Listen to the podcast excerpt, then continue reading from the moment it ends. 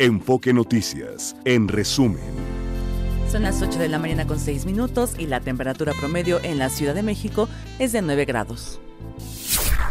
El escritor Andrés Roemer salió de la cárcel en Israel. Llevará su proceso en arresto domiciliario luego de que las autoridades locales consideraron que no es una persona peligrosa. Andrés Roemer fue detenido en octubre del año pasado por una orden de extradición solicitada por nuestro país, donde cuenta con cinco denuncias por violación agravada ante la Fiscalía. La Fiscalía General de la República afirmó que en el magnicidio de Luis Donaldo Colosio, ocurrido hace casi 30 años, hubo un segundo tirador, identificado como Jorge Antonio S., un exagente del CISEN.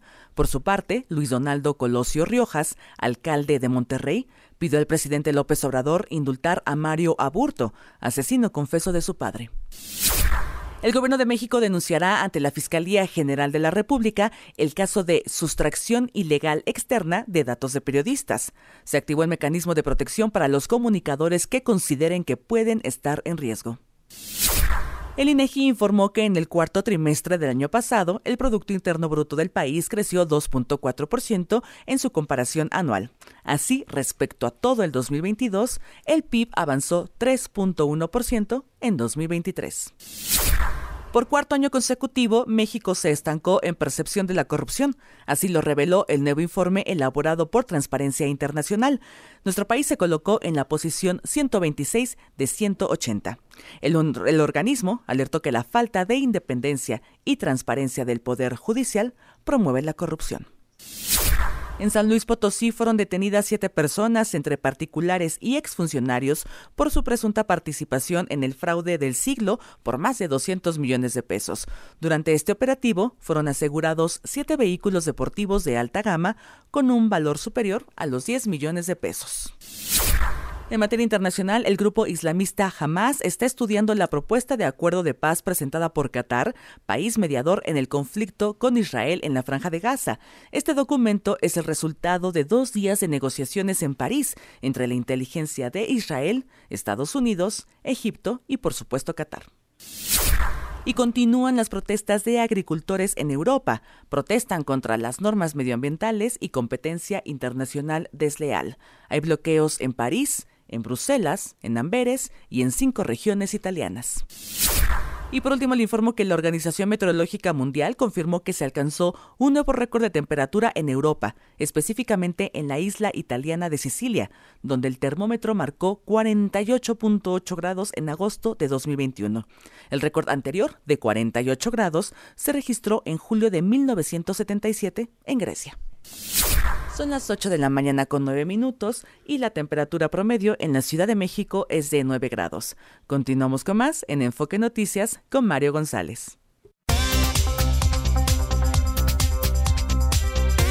Está usted escuchando Enfoque Noticias por Radio 1000 en el 1000 de AM y Stereo 100 100.1 de FM. Regresamos con Mario González. Entendiendo la política con Sabino Bastidas. Sabino, ¿cómo estás? Mario, ¿qué tal? ¿Cómo estás? Muy buenos días, me da mucho gusto saludarte. Oye, qué reto, ¿no? Otra, otra mañanera, ya no sé si es mañanera, pero este, este, para, para, para los analistas como tú, los periodistas como yo, seguir dos mañaneras ya es, ya es, es demasiado, ¿no? Sí, así es. Eh, pues sí, efectivamente, ayer eh, vimos la inauguración de la estrategia de comunicación de la candidata de oposición, Xochitl Gálvez, de la coalición Fuerza y Corazón por México. Eh, plantearon como parte de su comunicación política en este periodo de intercampañas una conferencia a la que le llamaron la conferencia de la verdad y que pues originalmente la lógica era que iba a replicar las conferencias de López Obrador.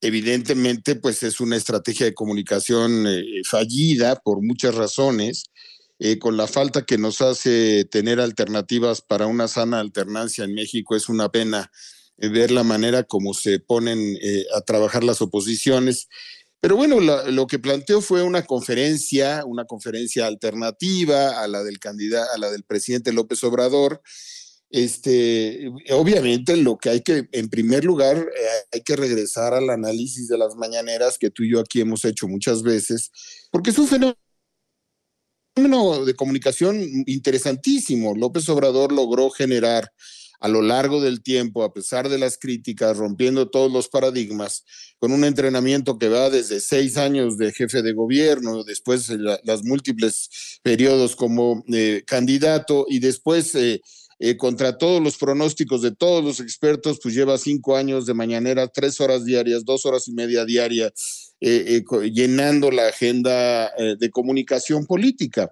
Propiamente López Obrador, además de presidente de la República, es un medio de comunicación que genera una gran cantidad de contenidos y que llena no solamente su mañanera, genera una agenda eh, política a lo largo de pues toda la, de todos los medios. Pues es una, un ejercicio, perdona, un ejercicio de gobernanza en tiempo real, ¿no? Desde ahí gobierna, pues prácticamente. Sí, eh, eh, lo defines muy bien. Yo sí creo que es parte del ejercicio de gobierno en vivo eh, eh, generando una, una, transparencia política con muchos errores, pero también con una agudeza de comunicación que significan los eslogans, las frases, eh, los recursos con los que nos ha salido una y otra vez, las convocatorias, la capacidad de darle nota a los periodistas todos los días. Y entonces, pues evidentemente, ponerse frente a eso, a replicarlo, me, recordó algún anuncio de radio de hace muchas, muchas décadas, eh, donde respecto a algún producto decían siempre imitada, jamás igualada. Pues esto es lo mismo, pues la verdad, lograr estos niveles de comunicación este, y, y replicándolo en una segunda parte, pues me pareció evidentemente desafortunado. Yo creo que lo valoraron y por eso moderaron a que fueran solo tres conferencias, moderaron a que puedan ser tres conferencias así o en cualquier lugar, eh, que solamente el periodo de intercampañas, a que solo un ratito, pues que es evidente, es evidente que no puede eh, replicarse la mañanera, porque la mañanera es un concepto. La mañanera, el concepto con el que rompe es esta idea de madrugar de, desde las 7 de la mañana y, bueno, se ha retrasado, este, yo que suelo verlas, el, evidentemente se ha retrasado varias veces, 20 minutos, media hora, pero, está, eh, pero, pero el hombre está ahí en las mañanas todos los días llenando de contenidos, llenándoles el espacio. Y creo que lo que están perdiendo en la oposición es la, la capacidad de una comunicación fresca. De su lado están muchas cosas. Intuyen y tienen razón. De aquel lado hay datos que podrían eh, eh, eh, contrarrestar. Y no sé si el adversario de, de, de, la señora Xochitl Gálvez se están subiendo al ring con López Obrador cuando su adversaria este, formal y real, pues es este, Claudia Sheinbaum y ese es el planteamiento. Lo que vimos ayer, pues es evidentemente la falta de un discurso, la, la falta de frases. Este, la, la, eh, estamos viendo una señora que en un principio se nos presentaba fresca y espontánea, dicharachera y mal hablada, ayer este, enojada, regañona, eh, eh, eh, ya vestida de saco, ya sin huipil, este, tratando de, de, de, hacerla presidenciable. Entonces, están atrapados y además hay una cosa que ayer se vio en las preguntas de, periodistas de verdad, cuando le están haciendo preguntas de verdad a un político, pues ayer se vio claramente el, que no tiene respuestas, no tiene respuesta a la partidocracia, no tiene respuesta al hecho de que eh, ella está hablando del futuro y dice que el pasado es López Obrador, pero el, partido que la postula lanza una campaña de comunicación que llama a mirar al pasado, que es el PRI. O sea, la, eh, está hablando de ciudadanía y no hay una sola candidatura en las listas para la ciudadanía. Ayer le increparon varios periodistas diciéndole, oye, este, tus listas no son de ciudadanos, tú dijiste que iba a ser ciudadana, son prosperistas y panistas. Y entonces ella dice, no, ahí están ciudadanos como Margarita Zavala, como cuando son personas que pertenecen al, al, al, establishment partidocrático, que no corresponden a la lógica ciudadana. Y lo que estamos viendo es eh, una candidata que no termina de resolver las incongruencias de una coalición partidista, que la lastra hacia atrás, que no tiene un discurso con respuesta a ese sistema de partido y que no está potenciando ni su frescura, ni todo el rigor y, y todos los datos y la seriedad de los think tanks y de los pensadores y de los intelectuales que la están ayudando en la campaña. Entonces, el problema es de carácter, es de personalidad, la manera como ella se está plantando ante la comunicación de la sociedad y por, eso estamos viendo los números en las encuestas, en donde hoy aparece la del país, algunas 10 puntos, otras 15 puntos, otras 2 a 1 pero la realidad es que no termina de construir un modelo de comunicación. Hay muy poco tiempo, todavía no empiezan formalmente las campañas, pero la personalidad es la que se está planteando con cada una de estas puntadas o ideas, en, donde además no valoran y no entienden, porque no, no, no, no tienen experiencia en campañas, muchos de los actores que le están acompañando, que el tiempo de un candidato vale oro. Entonces tú estás metiendo una candidata a una mañanera a las 10 de la mañana, quitándole toda la mañana para estudiar lo que va a decir, sin, sin, sin, eh, ¿a qué hora termina su mañanera? A las 11, a las 12 de la mañana, y a esa hora la llevas a, tener comunicación con la sociedad. Pues obviamente es un modelo de comunicación este, poco imaginativo, poco creativo, cuando tendrían muchas posibilidades de plantearlo. Empieza diciendo que todo es una mentira y que este es el gobierno de las mentiras y dice que el presidente ha dicho 130 mentiras diarias. Pues eso es no tener la más mínima autocrítica cuando no le reconoces a un interlocutor que lleva ganándote todos los partidos, decir, oigan, pues en este diagnóstico el, señor tiene razón, no estoy de acuerdo con sus políticas públicas, pero hay diagnósticos en los que el señor ha sido acertado. Entonces, la, falta de rigor, la falta de personalidad, la contradicción, ni es la señora seria que da datos, ni es la señora fresca que se pone botargas, ni es la señora fresca que usa huipil, ni es la señora seria que usa traje, y evidentemente pues está haciendo, yo entiendo que lo que puede, pero lo que puede es poco, porque lo que la lanzó y el pecado original, como lo hemos dicho siempre, fue esta lógica de los tres partidos fusionados, que es la que la atan en el discurso y en la propuesta, porque no es ni la panista tradicional, no es ni el pirillista tradicional, no es la perredista tradicional y tampoco está resultando la ciudadana que necesitaba esta coyuntura para poder contender y tener una alternativa tan necesaria que sería en este escenario, Mario. Sí, no. Vemos los intereses de los partidos, no están en el apoyo a la candidata ni en están más en el reparto de las de las cuotas y de las de las listas, ¿no? Este, no, sí, no, no, no estamos viendo una, una, mujer que de ganar la presidencia estaría atrapada por todas estas, todas estas causas que son la razón de existencia del movimiento que generó a López Obrador. Entonces, mientras tú no tengas la capacidad de ser un presidente que se pueda imponer, que pueda generar un cambio alternativo, pues lo que estás perdiendo es credibilidad legitimidad y no y te plantas ante un escenario sin carácter. Entonces das bandazos. Si tu trabajo de todos los días es defender a Marquito, defender a Lito y defender a los chuchos, pues estás muerto en la página 1, te llames ciudadano, te llames candidata, seas mago, nadie podría superar semejante lastre y eso es lo que tiene los negativos. Cuando ves los negativos en las encuestas de la señora Galvez, evidentemente eh, los negativos que está teniendo no son producto de su persona, eh, eh, son producto de lo que está defendiendo y no haya cómo romper y no haya cómo ser ciudadana y los ciudadanos que la acompañaron eh, evidentemente están frustrados. Tiene la oportunidad el 18 de febrero para relanzar el, el concepto ciudadano, para aparecer con cierta personalidad y para atraer a un electorado que está ávido de alternancia, pero eso no se va a nuclear mientras esta sea la oferta política. Con, con mañaneras, yo diría, por ahí no es. Pero bueno. Bueno, bueno.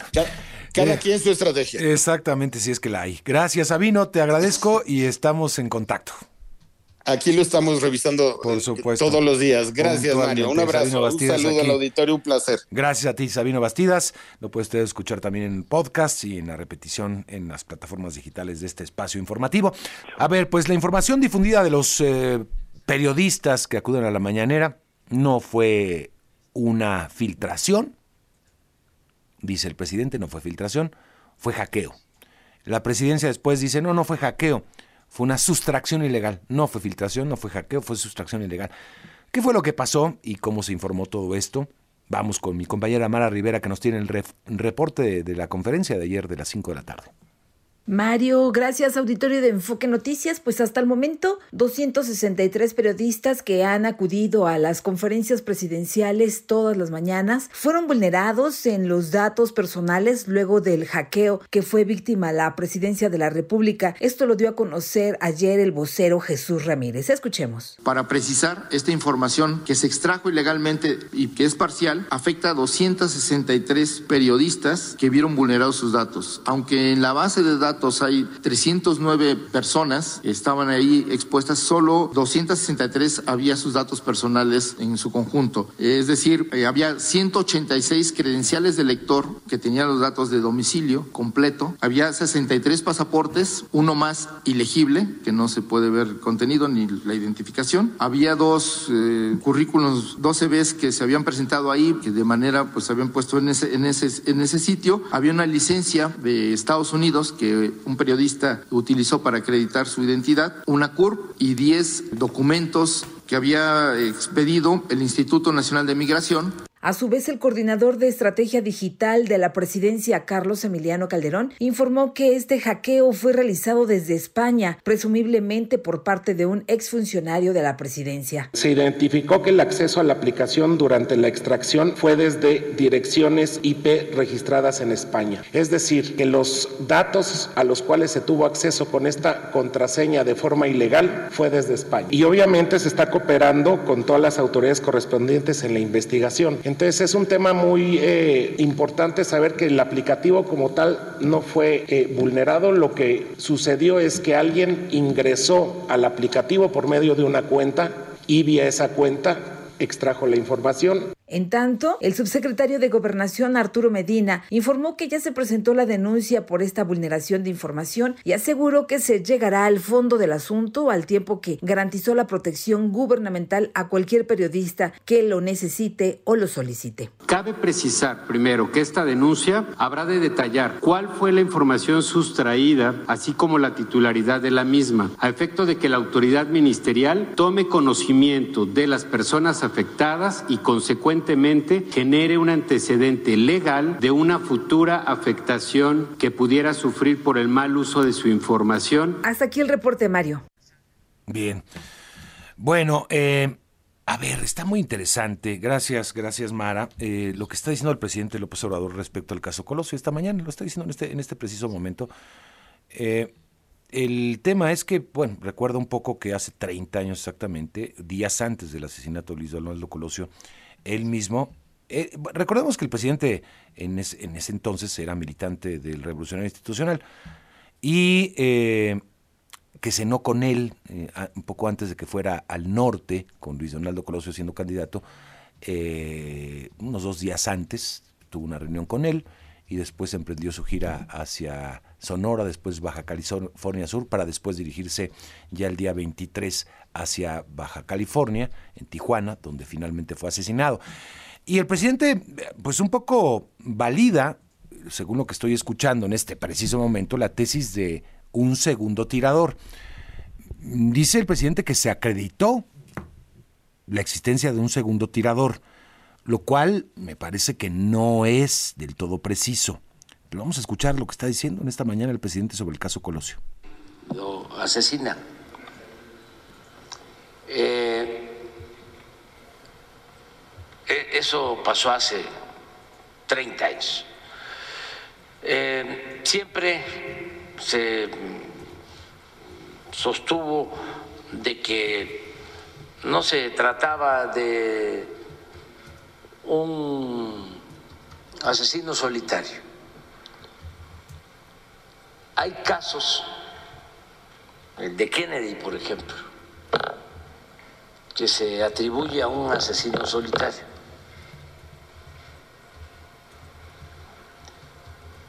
Hay otro caso también de Olfheim, también asesino solitario.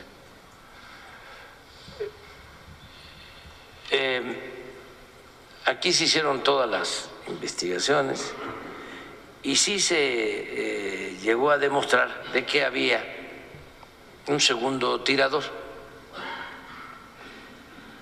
Quienes manejaron este asunto, esta investigación, llegaron a esa conclusión. Y en su momento también se dio a conocer, esto por los jóvenes, de que había un segundo tirador y se le identificó. O cuando menos se constató de que una segunda persona eh, había estado mm, eh, vinculada y tenía sangre que pertenecía al eh, finado Colosio. Resultó que ese segundo personaje, no aburto, era del CISEN, de el centro de espionaje del gobierno en la época de Carlos Salinas de Gortari. Se resolvió de que él eh, sí traía las manchas porque había ayudado en el traslado de el licenciado Coloso pero se le dejó en libertad.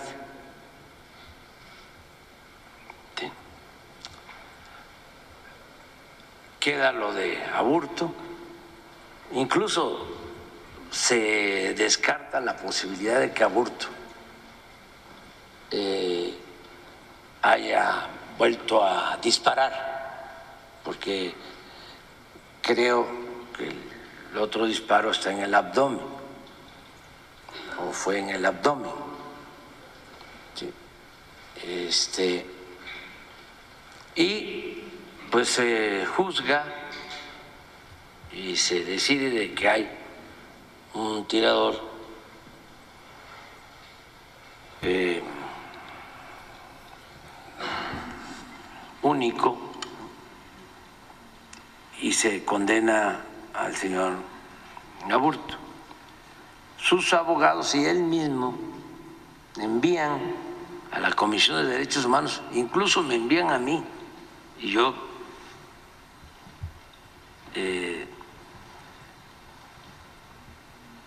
le informo a la Comisión de Derechos Humanos, pero ellos también tienen un escrito en donde él pide que intervenga la Comisión de Derechos Humanos. Son dos cosas distintas. Una, él dice que se ha juzgado de acuerdo a la ley de Baja California, porque de acuerdo a la ley de Baja California, este eh, homicidio. ese es el amparo que ya fructificó y que, y que está vigente, el amparo eh, por 30 años por leyes de Baja California y no leyes federales. A ver, aquí el presidente me parece que, este, no sé si, si, si está dando por válida, me parece, la teoría del complot de un segundo tirador. Una, teoría que, ha generado mucho y que incluso fue la que alimentó el entonces procurador especial o fiscal especial Pablo Chapa Besanilla, eh, que fue después detenido por, por, pues, manipulación del caso y todo eso. Y pues me parece que ahí está, digamos, la tesis que ahora maneja la Fiscalía General de la República, pues la tesis del presidente. Creo que así, así de simple, no, no debemos darle más vueltas. Eh, y revivir este caso, 30 pues, años después, me parece que tiene eh, completos objetivos políticos muy, muy concretos que apuntan al CISEN y que apuntan entonces a Genaro García Luna, que era también el jefe del supuesto segundo disparador. En fin, me parece que por ahí va el tema, ¿eh? muy, muy politizado. Bueno, vamos a cambiar, vamos a la pausa, voy a la pausa, son las 8 de la mañana con 37 minutos, sin duda va a dar mucho de qué hablar lo que está diciendo hoy el presidente, pero regresamos con más porque hay otras cosas como lo de la filtración, eh, exhibición o hackeo de documentos de los periodistas. Volvemos. Está usted escuchando Enfoque Noticias por Radio 1000 en el 1000 de AM y Stereo 100 100.1 de FM. Regresamos con Mario González. Pues sí, el presidente dice que el caso, el caso Colosio sigue abierto porque hay la conclusión por parte de la fiscalía de que hay un segundo tirador. Hasta ahí ha llegado la conferencia de esta mañana. Hay un segundo tirador, el caso Colosio, ya el complot. Es el, digamos, la tesis que la fiscalía está siguiendo otra vez después de 30 años. Vaya, este interesante lo que está pasando. Bueno, vamos a otro caso muy interesante. El INAI, el Instituto Nacional de Acceso a la Información, ha comunicado que eh, la tarde del lunes ayer cuando se estaba realizando la conferencia sobre el tema, recibió ya los oficios por parte de diferentes unidades administrativas de la Presidencia de la República con motivo de la presunta exposición indebida de los datos personales de periodistas. ¿Qué va a pasar ahora? Vamos a conversar con Adrián Alcalá, comisionado presidente del Instituto Nacional de Transparencia, Acceso a la Información y Protección de Datos Personales. Gracias, Adrián, por estar con nosotros y bienvenido. Mario, muy buen día. Al contrario, gracias por la oportunidad de dirigirme a usted y a toda su audiencia y platicar sobre este tema que es de gran relevancia para la vida pública porque se están exponiendo o se han expuesto, perdón, datos personales de compañeros de medio de comunicación que son precisamente quienes a través del ejercicio diario periodístico pues comunican y hoy están vulnerados ante esta situación. Sí, eh, ayer fue una exposición amplia de la presidencia de la República para explicar qué fue lo que pasó. No se llega a una conclusión, digamos, de quién o quién está detrás de, de ese de esa extracción ilegal de documentos, así lo, así lo más o menos dicen, porque dicen no es hackeo, no es filtración, es una extracción ilegal. En fin, eh, de cualquier manera, ¿hay una responsabilidad de la presidencia de la República ante todo esto, Adrián? Ah, por supuesto, Mario. Primero, el presidente dijo el día de ayer en su conferencia matutina que había sido un hackeo. En la tarde nos dicen otra situación, pero eso significa, o sea, decir, no porque las autoridades hayan dicho o los servidores públicos hayan dicho determinada situación, ya con esa vertiente o esa verdad nos vamos a quedar. Nosotros como autoridad independiente, autónoma e imparcial tenemos que investigar y determinar si fue hackeo, si fue filtración y en todo caso eh, hay un responsable o puede haber varios responsables. ¿Por qué? Porque eh, se tienen que adoptar medidas de seguridad para evitar precisamente que esto pase y también se tienen que adoptar las medidas legales eh, como por ejemplo haber avisado dentro de las 72 horas siguientes a que ocurrió esta situación, haberle avisado tanto a los afectados como a la autoridad, en este caso el INAI, lo que había sucedido. Si bien es cierto, el viernes alrededor de las 3.24 de la tarde nosotros dimos a conocer esta situación en nuestra cuenta oficial, eh, cierto es que el aviso o el informe llegó minutos después. Y esto es muy importante porque la ley se tiene que cumplir en tiempo y forma. Y nosotros habremos de revisar justo eh, el contenido de este documento, estos dos documentos que nos enviaron, eh, eh, ya está en análisis de nuestras áreas técnicas, para determinar Hemos recibido hasta el día de ayer en la tarde seis denuncias de compañeros periodistas, pero de todos modos estas se van a acumular a las que nosotros o a las que nosotros vamos a aperturar de oficio porque estamos hablando de la vulneración de datos personales. Y aquí, si me permite, don Mario, es muy importante la existencia de un órgano como el INAI, contrario a lo que se ha dicho precisamente desde la conferencia matutina, un órgano autónomo que sea imparcial y que resuelva eh, de manera independiente, eh, porque yo me pregunto si ahorita estuviéramos en el escenario ideal que quiere el presidente, en donde eh, esta autoridad estuviera bajo la bueno bajo, la protección bajo la dirección de Presidencia de la República y pues yo creo que a lo mejor la imparcialidad de la investigación pudiera estar en duda. Por eso es de que hemos precisamente creado en el Estado mexicano instituciones autónomas e independientes. Pero lo que está en juego aquí es la vulneración y en consecuencia la seguridad de poco más de, 200, de 263 periodistas. Eh, dicho ayer, nosotros vamos a investigar y bueno, pues habremos de concluir con una, una resolución sobre esta situación. Ya. Oye, eh, vi ayer un debate sobre si fue hackeo, fue filtración. Filtración entiendo que es de alguien adentro filtra información afuera, ¿no? Eso yo creo que no es el caso. Pero ¿qué diferencia habría entre hackeo, extracción ilegal, como es eh, como lo han dicho, o filtración? ¿Hay, eh, ¿Esos matices son importantes? Sí, claro que son importantes porque eso dependerá precisamente la gravedad de la, de la sanción. Ahora, eh, el hackeo es cuando no tienes eh, medidas ah, eh, correctas de seguridad y llegan y te vulneran tu base de datos. Pero también hay un responsable, es decir, ah, fue hackeo, ya me vulneraron. No, hay que adoptar, cuando todos los que tenemos bases de datos tenemos que adoptar medidas de seguridad fuertes y sólidas. Si fue una filtración, pues obviamente también habrá sanciones, no solamente administrativas, ¿por qué? Porque uno cuando le otorga a un servidor público el acceso a una base de datos, lo hace bajo ciertos parámetros de confianza y que se deben de adoptar medidas, con independencia de que existan otras sanciones de penales. Pero por supuesto que tiene que ver eh, esta diferencia entre hackeo y filtración, pero lo que quiero decir es no por el dicho del presidente de la República o de la Secretaría de Gobernación, ya nos vamos a quedar con esa versión. Nosotros tenemos que investigar porque somos la autoridad garante eh, en el tema. Entiendo. Ahora, sanciones, hablabas de sanciones. Eh, eh, ¿Qué sanciones contempla la ley como para, bueno, después de una investigación y de determinar qué posibilidades de sanciones hay y contra quien resulta responsable? contra quien resulte responsable efectivamente puede ser una o varias personas, dependiendo lo que investiguemos.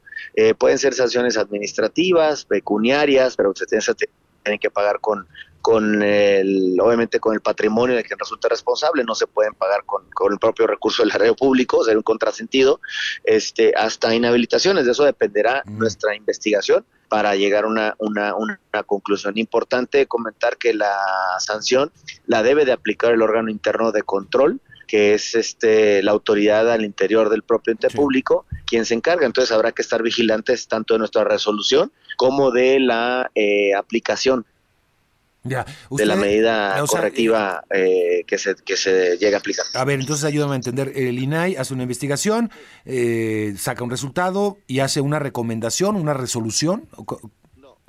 Ah, no es una recomendación. Nosotros determinamos, efectivamente, y gracias por la pregunta para aclarar. Sí. Está un poco complejo. Nosotros tenemos la facultad de investigación como autoridad en el tema, determinamos que eh, X persona es la responsable, esa es la gravedad.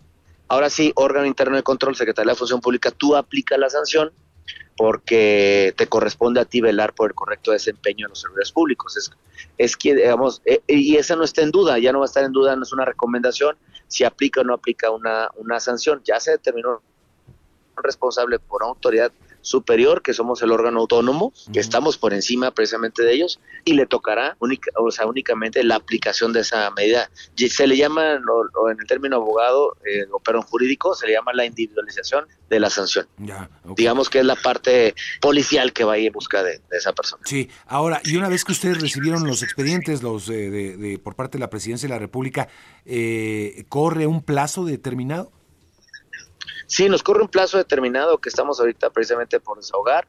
Eh, podemos hacer requerimientos dependiendo de lo que viene ahí en ese documento. El contenido está en un proceso de investigación, este, pero podemos hacer requerimientos, investigaciones, allegarnos de pruebas, eh, realizar inspecciones incluso. Eh, y la autoridad nos tiene que permitir la realización de inspecciones a los centros, en este caso, pues en donde estén los servidores, etcétera, para revisar y con eso habremos de tomar todos los elementos para poder resolver en un plazo de hasta 50 días, que es lo que marca la ley. hasta 50 días. Hasta 50 días. Muy bien, bueno, pues estaremos muy pendientes. Muchísimas gracias por explicarnos tan detalladamente el tema. Gracias, Adrián. Por favor, Mario, yo le pido que esté al pendiente de nosotros y porque es parte del ejercicio de rendición de cuentas del INAI. Gracias y hasta pronto. Adrián Alcalá es comisionado presidente del Instituto Nacional de Transparencia, Acceso a la Información y Protección de Datos Personales. Vamos con el reporte vial Ángel Gatica. Gracias, Mario. Auditorio de Enfoque Noticias. Considere falla de semáforos al cruce de Calzada de la Viga y Lorenzo Boturini. Circuito interior presenta avance lento de la raza hacia lo que es Avenida Marina Nacional. Y recordar que está cerrado el bloque de carriles derecho de José María Izazaga entre 5 de febrero y Simón Bolívar por obras. La alternativa Lucas Alamán. Calidad del aire se mantiene entre buena y aceptable en el Valle de México. Mario, el reporte. Gracias. Buenos días. Buenos días. Bueno, pues vamos a hablar de otros temas. Es tanta información esta mañana ¿eh? que tenemos. Eh, y vamos a hablar del proceso electoral, de lo que está en marcha, de lo que también está en marcha en el Congreso eh, y en el INE. Ayer conversamos con Gerardo Fernández de Oroña, diputado del Partido del Trabajo. eh, que ahora es el nuevo representante del Partido Trabajo ante el INE. Y bueno, pues creo que va a estar interesante el debate ahí con los personajes que están eh, ya como representantes de sus respectivos eh, partidos políticos de cara a este proceso electoral, donde va a haber grandes debates, se lo puedo augurar. Bueno, y vamos a conversar con Rubén Moreira, diputado y coordinador de la bancada del PRI en San Lázaro. Gracias por estar con nosotros, Rubén, bienvenido, diputado. Gracias, muchas gracias. Hoy empecemos por, por esta parte de las listas del partido, tan famosas listas que han generado tanta polémica, eh, donde muchos dicen, pues, eh, más de lo mismo, la partidocracia, eh, algunos, algunos diarios hasta dicen se agandallaron las listas y las diputaciones plurinominales, Rubén. Bueno, las diputaciones plurinominales fueron diseñadas para establecer en ello a las eh, representaciones de los partidos políticos que equilibran las fuerzas internas. Ahora, más allá de eso, yo creo que el debate está en la posición que tenemos las y los diputados o las y los senadores. Es decir, cuál es nuestra posición en la Cámara de los Diputados. Y la nuestra, pues es de eh, una contención al régimen y en este momento de señalar los tres grandes problemas que tiene el país. Uno de ellos, la violencia, que parece que se está normalizando. El otro, la inflación que cabalga y la otra la destrucción del sistema de salud. Yo creo que los partidos políticos en el mundo pues tienen esos objetivos, contrastar las posiciones desde los eh, proyectos de nación que cada uno de ellos tiene. Ya, y sobre la... De acuerdo, digo, que, cuál es la postura que adquiere el partido político o la coalición eh, que ocupa esos puestos, pero eh, lo que eso no se discute, lo que se discute es quiénes integran esas, esas fuerzas políticas, ¿no? Y, es lo que se dice, digo, la vieja eh, partidocracia se aseguró más puestos, se, se, aseguró continuar vigente cuando lo que se ha ofrecido es un cambio y nueva sangre, sangre ciudadana, y eso no sucedió, Rubén. Déjame le cuento, nosotros cada una de cada tres candidaturas, si usted lo puede certificar, son de personas mayores de 35 años. Eh, uno de cada tres de nosotros tiene menos de 35 años. En mi bancada, por, ejemplo, ahora está la diputada más joven de toda la legislatura. Y la diputación joven de mi bancada, o sea, el número de diputados jóvenes, es mucho más grande que todo el MC. Yo creo que ese debate es interesante, pero lo importante es señalar en este momento la democracia está en riesgo, pero no está en riesgo por, por lo que hacemos nosotros, hombre, está en riesgo porque quieren destruir los órganos autónomos, porque quieren cambiar la Corte a un mecanismo que no existe en ninguna parte del mundo. Está en riesgo porque eh, la violencia, el narcotráfico va a intervenir en las elecciones. Ese es el gran problema de este país. El segundo grande es que los políticos no hablen de eso. Sean plurinominales, sean de mayoría, tengan mucho tiempo o tengan poco tiempo. Los políticos no están hablando de eso. Dígame cuando habla, por ejemplo, Cuauhtémoc Blanco, de que su estado es un narcoestado. O la gobernadora de Guerrero, Evelyn Salgado, parece muda ante los acontecimientos de Tasco. O el señor gobernador de, de Michoacán, pues no hace nada. O un político joven, entre comillado, que es Samuel García, pues tiene ahorita todo el área rural de su estado en manos del narcotráfico y no dice nada. O un político joven como entrecomillado Maines, que ha sido diputado incluso por mi partido, no dice nada de que Jalisco está en manos del narco. Yo creo que ese es el problema y ahí deberíamos de centrarnos. Los partidos tienen estos mecanismos, nosotros somos electos por un consejo político este que vota esto. E insisto, mi bancada tiene el eh, uno de cada tres diputados son menores de 35, incluyendo Carla Ayala. Tal vez, tal vez lo que eh, la crítica principal es a la dirigencia, ¿no? Es decir, eh, a la dirigencia no solamente del PRI, del PAN también, del PRD que se mantiene, cuando ha sido la coalición y ha sido los partidos políticos que han sido derrotados en los últimos procesos electorales una, otra y otra vez. Es decir, eh, la pregunta yo creo que sería, ¿cómo pretenden esa, esos dirigentes partidistas que están ahora como candidatos o precandidatos, derrotar cuando ustedes han sido derrotados una y otra vez. yo creo que por ahí va, ¿no? No tanto... Porque, los resultados no se dan eh, aislados, son producto de un contexto. La dirigencia actual de mi partido recibió uno en difíciles condiciones, pero eso no es por la culpa de esta dirigencia, es por cómo se le quedó. Y hoy estamos viendo cómo este, recuperamos nuestra posición. Pero los partidos tienen resultados en contexto. Este, es muy raro que sea por una, una coyuntura y así hay que asumirlo. Y esto pasa, con todo respeto lo digo, en todo el mundo, pero vuelvo Hoy vamos a una elección y hay que enfrentar dos proyectos de nación. Uno que nos lleva a una dictadura terrible, digo, vean lo que le pasó a algunos periodistas que fueron sacados de los medios en los días, y que tiene un gran componente de auxilio del narcotráfico. Vean lo que está pasando en Morelos, en Guerrero, en, este, en Jalisco, en donde hay territorios completos y ya están en manos del narcotráfico, o en Chiapas. Ya. Ahora, eh, ha sido un fenómeno también en contexto creciente, digo, también de cuando la administración pasada, también la penetración del narcotráfico, la administración panista también, fue un fenómeno que se fue que fue creciendo hasta donde lo estamos viendo. Ese es uno de los argumentos de, del presidente López Obrador, ¿no? Hay una diferencia. Dice, se inició una guerra, sí, pero, este, pero Morena ahora se rindió en esa guerra. Este, y hay ejemplos donde la paz se puede recuperar, y le pongo uno, Coahuila o le pongo uno donde se recuperó la paz, pero la imprudencia, la inocencia y la incapacidad de los gobernadores hicieron que regresara la violencia en Nuevo León. el, gran, el, gran, enemigo hoy mismo de la democracia es el narcotráfico.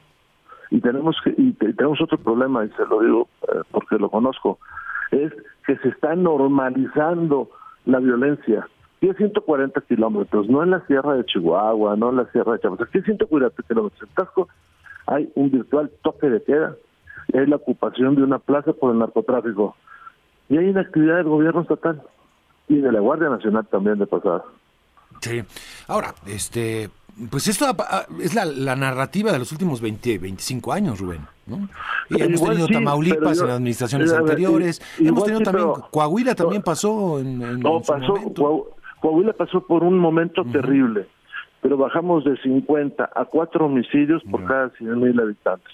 Tamaulipas pasó por un momento muy difícil, pero tuvo disminuciones con Ejido y con Cabeza de Vaca, pero hoy es tierra del narcotráfico. Entonces, sí se pueden decir muchas cosas, pero ahí están las cifras. Le voy a agregar una más. Ayer se decía que habían bajado los homicidios. Yo le puedo decir que no, que hay una cifra negra. Y le pongo un ejemplo. La semana pasada tuvimos varios homicidios en, eh, aquí en, en Hidalgo que no fueron reportados en ninguna de las estadísticas. Y lo mismo está pasando en Sonora. Insisto, eh, el gran enemigo de la democracia son estas circunstancias que está pasando. Y en todas partes del mundo, los partidos políticos este, hacen eh, lo que usted ve acá. En el tiempo de Platón, por cierto. ¿eh? Ya. Eh, hablando de Coahuila, este, muchos han calificado como una pifia política enorme de Marco Cortés, del dirigente nacional del PAN, aquí ya lo conversamos con él mismo, la publicación de los acuerdos internos que muchos han considerado como pues, acuerdos completamente impresentables, inmorales, poco éticos eh, y justo allá en Coahuila. Me parece que fue pues eh, un trabajo hecho como para, la, para, para el frente que encabeza Morena, es decir, haciendo el trabajo sucio de, de, la oposición. Rubén, este, ¿cómo calificas ese, Pues es claro que es un error, pero no seamos ingenuos, eh, también lo hace Morena y si no vean la repartición de los puestos. Y lo hacen todos los partidos en el mundo. ¿eh? Sí, sí, sí, pero no lo publica de esa manera. ¿no? Claro, el acuerdo es un error y publicarlo más. Y, y creo que ese tipo de cosas no se deben dar, usted tiene la razón. Pero de eso a que Morena o que este MC se laven la cara, pues hombre, por favor. Ya, este, ¿hay más de ese tipo de acuerdos eh, dentro de la coalición? No, que yo conozca no. Además ahora estamos ciertos de que tenemos que enfrentar el, peor problema que tiene nuestra democracia, que es el camino a la dictadura. Y si no vemos la propuesta de desaparecer los órganos autónomos, desapareciendo los órganos autónomos desaparece, entre otras cosas, la libertad de expresión. Ahí viene ya una iniciativa, ¿no? De ley. Sí, sí, que votaremos en contra. Mm. Bueno, pues estaremos muy pendientes porque pues no conocemos, hemos estado especulando de, la iniciativa del presidente de la banda y, hasta conocerla vamos a ver qué, qué rumbo tiene. Pues todos los días crece, ¿eh? ya no sabemos cuántos van a ser. Sí, sí, sí, sí, sí. Ya no sé si le va a alcanzar el tiempo, pero bueno, este, el no lo tiene ganado por lo pronto, Rubén.